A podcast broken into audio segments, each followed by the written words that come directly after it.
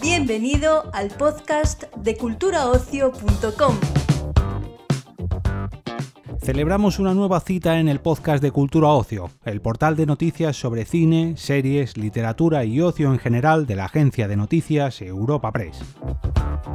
Hoy, con motivo del reciente estreno de G. Joe Snake Eyes, tenemos el placer de ofreceros una breve entrevista con Úrsula Corberó, quien interpreta el papel de la baronesa en esta cinta.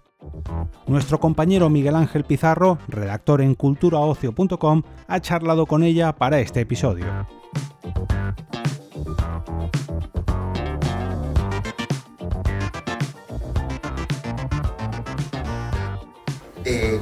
¿Es tu primera experiencia en un blockbuster estadounidense? ¿Sentiste vértigo? Em, a mí me pasa que siempre siento vértigo como antes de empezar los proyectos, pero me pasó con esta película y me pasa con cualquier mm, proyecto que haga. Em, yo creo que es algo bueno en realidad, ¿sabes? Estos nervios buenos de como que te mantienen activo y despierto para poder hacer las cosas lo mejor posible.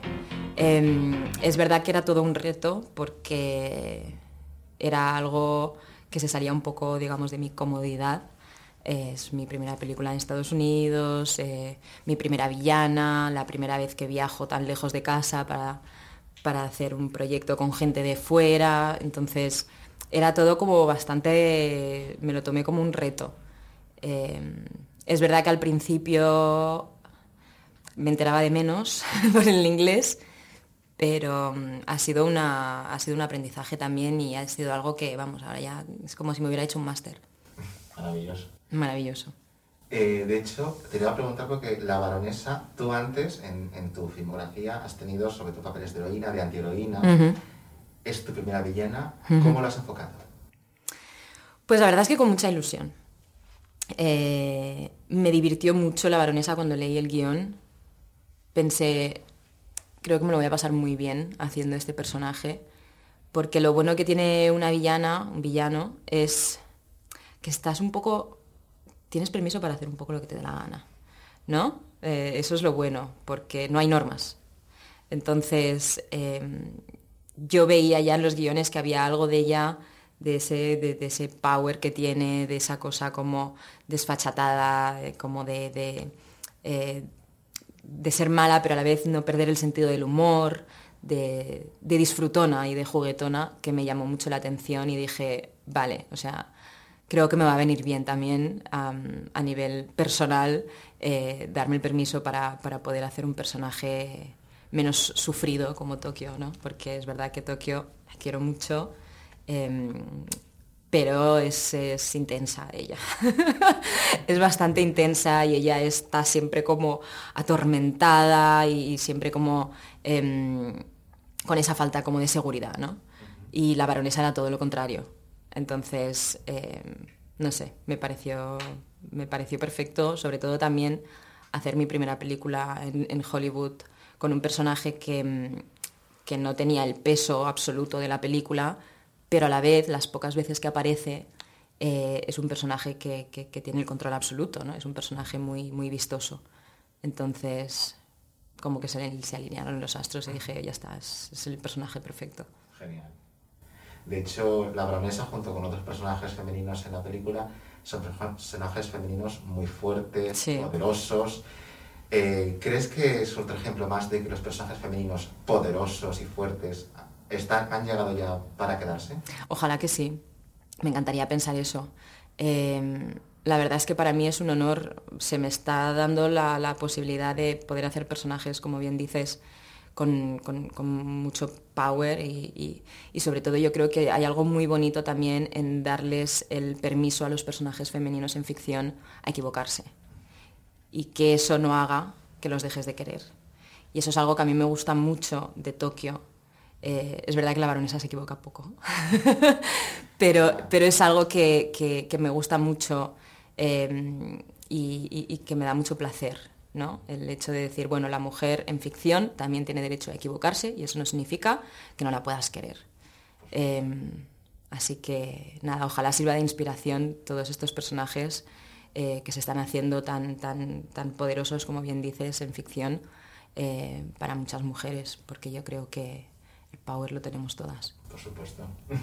Además, Ex Negai es algo que también me parece muy interesante, es de que está protagonizada por un eh, actor de origen asiático. Sí. ¿Crees que por fin es otro ejemplo más de que en Hollywood se han tomado en serio esto de mayor representación de la... De, Ojalá.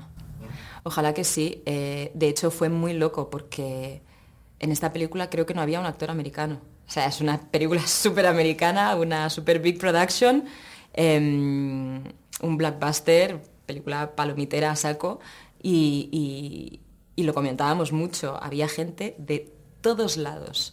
Y eso fue una cosa maravillosa. A mí mm, me encantó el tener la oportunidad de, de, de, poder vivir esta aventura y esta cosa tan intensa que tienen siempre los rodajes con gente de todo el mundo.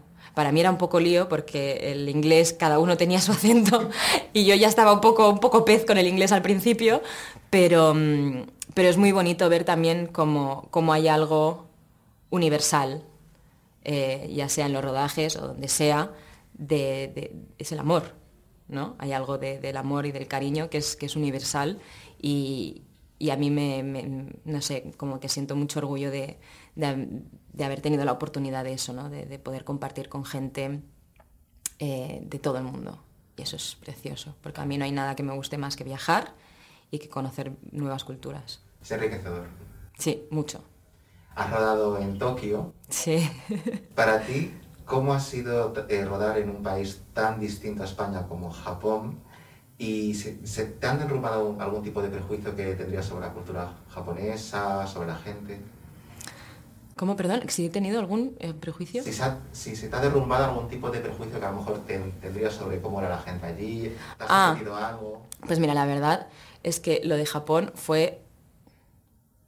Yo no me imaginaba cómo era Japón porque todo el mundo me había dicho que era como nada que ver, eh, parece como otro planeta.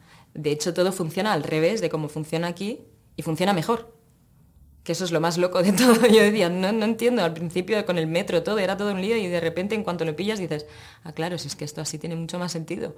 Entonces, eh, yo estaba, imagínate, mi primera vez en Japón, en todas las entrevistas me preguntaban eh, cuando estaba haciendo la casa de papel eh, si había estado en Japón, siempre decía, no, tengo muchas ganas, todo el mundo me decía, te va a flipar Japón. Pues imagínate, me voy a Japón dos meses, me instalo ahí para rodar mi primera película americana, o sea, fue todo como increíble. Y, mm, y la verdad es que iba un poco a la aventura, porque no sabía muy bien qué me iba a encontrar, no había estado nunca. Yo, yo creo que es muy difícil de imaginarse, más allá de lo que ves, de las imágenes que ves en, en, las películas o en los documentales y todo, es muy difícil imaginarse cómo se siente uno en Japón. Uno se siente muy pequeño. Eso me pasó a mí.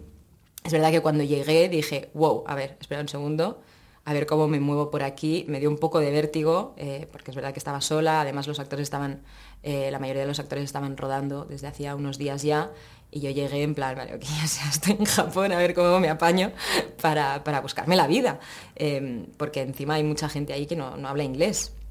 Eh, pero la verdad es que me fascinó. O sea, mm, me enamoré heavy de Japón Estuve en Tokio, estuve en Himeji, estuve en Osaka, estuve en Kioto y, además estuve ahí, tuve, tuve tiempo para profundizar un poco en, en, en, en, todo, ¿sabes? Y además estábamos con mucha gente de allí, entonces nos llevaban a sitios increíbles que no eran turísticos y, y nada, lo único que te puedo decir es que fue increíble y que no, no puedo esperar ya por, por volver porque es un sitio espectacular.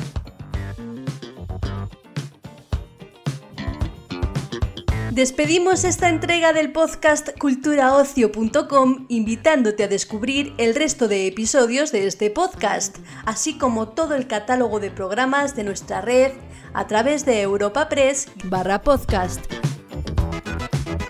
Recuerda, todos ellos están disponibles en las principales plataformas de podcasting.